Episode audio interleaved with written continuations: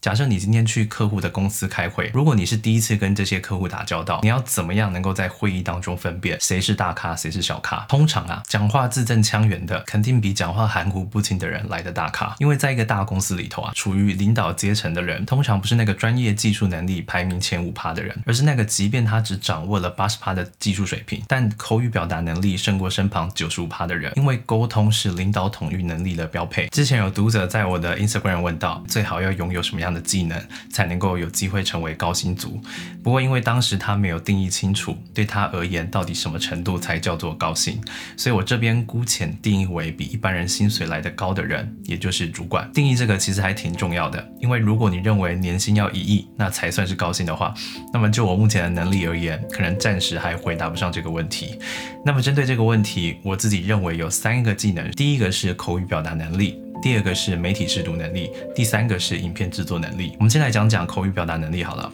在这个年代里，面对口语表达能力好的人，我们总会对他高看一眼。你可以想象一下啊，假设你今天去客户的公司开会，如果你是第一次跟这些客户打交道，你要怎么样能够在会议当中分辨谁是大咖，谁是小咖？通常啊，讲话字正腔圆的，肯定比讲话含糊不清的人来的大咖。为什么会有这样的现象呢？因为在一个大公司里头啊，处于领导阶层的人，通常不是那个专业技术能力排名前五趴的人，而是那个即便他只掌握了八他的技术水平，但口语表达能力胜过身旁九十五趴的人。因为沟通是领导统御能力的标配，你有办法顺畅的表达自己的想法，那才有办法对人进行有效的管理。我之前一直很纳闷一件事情，就是我有个好朋友，我们之前常常一起出去吃饭、逛街，然后我就发现啊，奇怪，他每次在买东西的时候，店员都会对他毕恭毕敬的，起码是不会让我们感觉到不被尊重。但是我自己怎么就有那么多不愉快的消费经验呢？例如说我在结账的时候，店员可能对我爱理不理的；或是我在点餐的时候，店员可能就自顾自的输入订单，连看我一眼都不看，也没有对我做出任何回应，就单纯的让我在原地瞎等，不知道他到底有没有接收到我的资讯。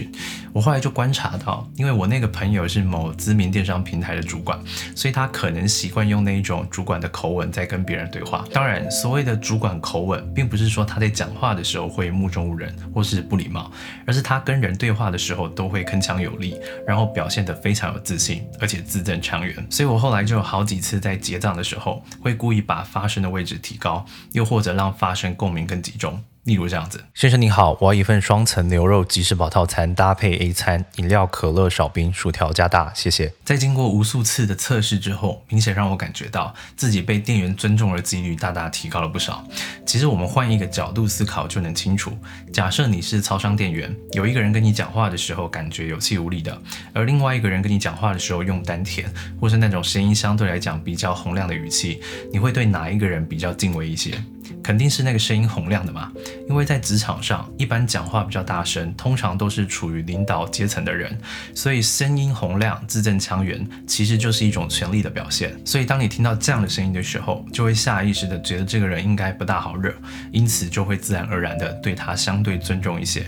如果你不相信的话，你可以试着用两种极端的语气，一种是声音小，讲话比较模糊，没有什么自信；一种是铿锵有力、字正腔圆的口吻，然后去你家附近的商店买东西。那记得不要找你认识的店家，这样测试的结果或许会更准确一些。接着，另外一个我认为大家应该好好学习口语表达技能的原因，是基于现实层面的考量。一般上班族的时间肯定很压缩，所以在时间有限的前提下，就必须去学习一个投资报酬率更高的技能。这样才不容易浪费时间。我之前有写过一篇文章，推荐心理学家索南石人写的一本书，叫做《让少变成巧》。书本当中有提到，如果你学习这项技能存在大量复杂且不可控的因素，意思是你学习的领域有较少公式可以让你循规蹈矩，那么你练习的时长只能极少的反映在你的学习成果上面。我知道这么说有点绕口啦，所以白话一点讲，就是有些领域的技能，你的付出其实不见得会等于收回，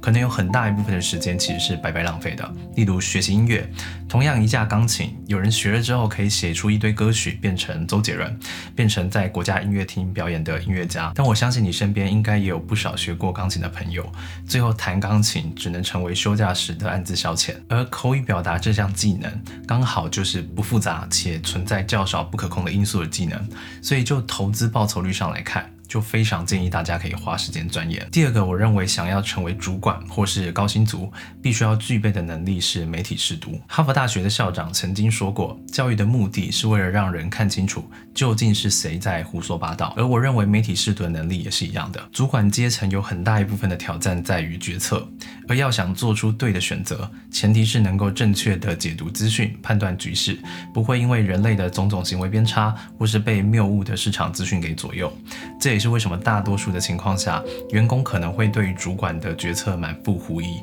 觉得这个人是不是傻子？但经过主管在会议当中的详细解释，你或许就会发现，原来主管的决策是才是正确的。第三个，我认为要成为主管。在未来必须具备的技能是影片制作，因为当大家消费习惯，不论是迫于疫情的关系，或是科技进步，从线下转移到线上的时候，品牌要能够更好的曝光，达成销售服务或是产品的目的，影片这个能兼容声光效果的媒介，就逻辑上来推断，势必会成为一种趋势。当然，除非 Elon Musk 的脑机接口技术能够在近几年普及，那或许影片制作就不是最重要的。而网络的普及意味着阶级复制不再是必然，阶级流动成为可能。早期的话语权、传播权，事实上被新闻媒体有权有势的上流社会给把持住。而数位时代的来临，赋予人们平等发声的权利。这也就意味着，相对以前来说，现在只要你有能力、你有想法，就能透过影片这个媒介，更好的向大家展示你自己，打破下层社会阶级复制的常态，而不像以前一样，我们必须要在大企业待个五年、十年，最后甚至怀才不遇。就以我自己作为例子，如果我在二零一六年没有透过影片制作，这项技能做了这么多有流量的作品，事实上，我现在有极大的可能还是一般的上班族，因为我常常说，我不见得比别人厉害。但我比别人更了解如何让自己的才能得以在网络上被人看见。不过话又说回来，坦白说，上面这些话我也讲了好多年了。这些年我一直在鼓吹读者们还有学生们可以试着面对镜头拍拍自己讲话的影片，尝试经营一下自媒体，顺便训练一下口语表达、影片制作这些技能。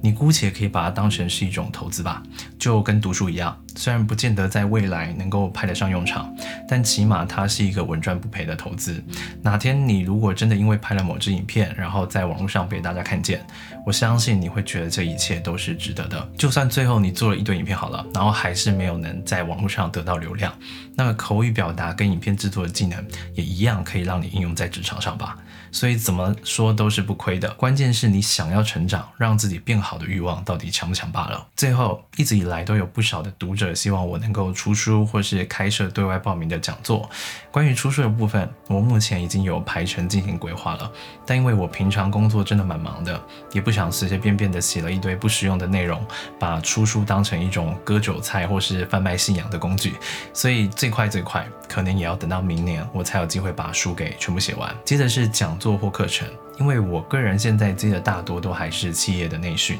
所以如果你不是这家公司或是组织内的员工的话，那事实上是没有办法报名的。不过最近优塔线上课程平台找我开设了一门十一堂自媒体经营必修课的线上课程，我在这边强烈的建议，如果你想要精进自己逻辑思维或是口语表达能力的朋友，未来等课程开设完毕的时候，记得要报名。如果你是关注我很长一段时间的读者，你应该会发现，我其实非常非常少在我个人的版面上宣传自己开的课程。因为我相信大家肯定不希望我一直自入性营销才对。不过这堂课真的花了我非常非常多的时间去自我拷问，为的就是希望能够建构出一个实际可行的方法论。例如如何使用胸腔共鸣，使用气音让自己说话的声音变得更好听，又或者是如何在面对一个问题的时候，透过逻辑思考设法解决问题等等的。我会把这门课的课纲放在留言处，如果感兴趣的朋友可以看一看。顺便一提，这门课现在处于市场调查的阶段，只要你填写问卷的话，那么课程。上架的时候，后你就能收到折价券。问卷的链接我一样放在留言处。希望你能在这门课程当中学习到口语表达、媒体视读跟影片制作三项能力。那么，如果你是中低收入户的学生，但你很想报名这堂课的话，欢迎你可以私信我，